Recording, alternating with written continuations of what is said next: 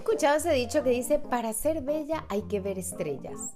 O sea que para lograr algo hay que sufrir, pasarla mal o ver estrellas.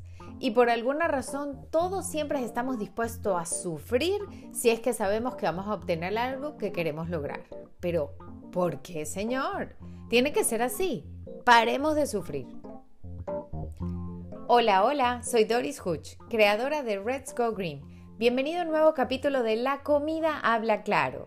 Hoy quiero que hablemos sobre lo placentero de las transformaciones. Cuando ya hemos logrado alguna meta que nos hemos propuesto, miramos hacia atrás y miramos todo lo que tuvimos que hacer y por todo lo que tuvimos que pasar para estar donde estamos. Sabemos que valió la pena, pero ¿por qué tenemos que sufrir para lograr lo que queremos? La mentalidad no pain, no gain, es decir, sin dolor o sufrimiento no hay ganancia, siempre ha estado presente en la sociedad. Pero cometemos el error de confundir ese sufrimiento con esfuerzo. Y allí está la clave. Porque hay que dejar algo bien claro, las transformaciones no son fáciles, de hecho tienen partes que pueden ser muy complicadas, pero no necesariamente tenemos que sufrir para poder obtener lo que queremos, sino esforzarnos. Aunque parece que algunas personas solo aprenden de los errores dolorosos y a los golpes y con sufrimiento, lo cierto es que uno puede mejorar su vida mediante un esfuerzo consciente. Aprendemos mejor de las situaciones significativas ya sean dolorosas o provechosas.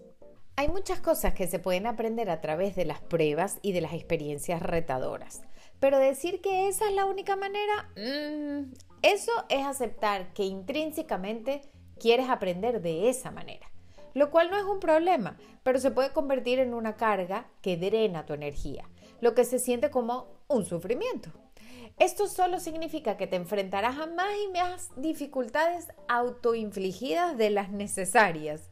Y honestamente yo creo que hay muchos caminos hacia el mismo destino y que no hay un solo camino de vida o una línea recta hacia la meta. De hecho, si en un momento sientes que sufres en el proceso, quizás ese no sea el camino más indicado. Ojo, no es que debas cambiar la meta, sino los pasos en el camino. Entonces podemos decir que las transformaciones pueden ser placenteras dependiendo de lo que te enfoques. Si tú te estás enfocando solamente en el proceso de transformación y ya, sin motivación extra, a veces puede no ser muy placentero. Pero si te estás enfocando en el objetivo y en lo que vas a sentir cuando lo logres, las transformaciones pueden ser súper placenteras.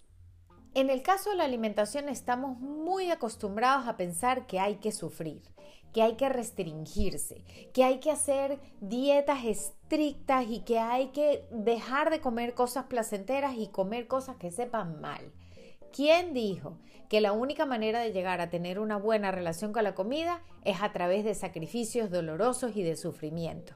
No existe eso puedes llegar también a una forma de alimentación consciente que poco a poco, todos los días averiguando qué te conviene, qué no te conviene, qué sirve más para ti, qué te hace sentir más tranquila al mismo tiempo que te ayuda a lograr tu salud.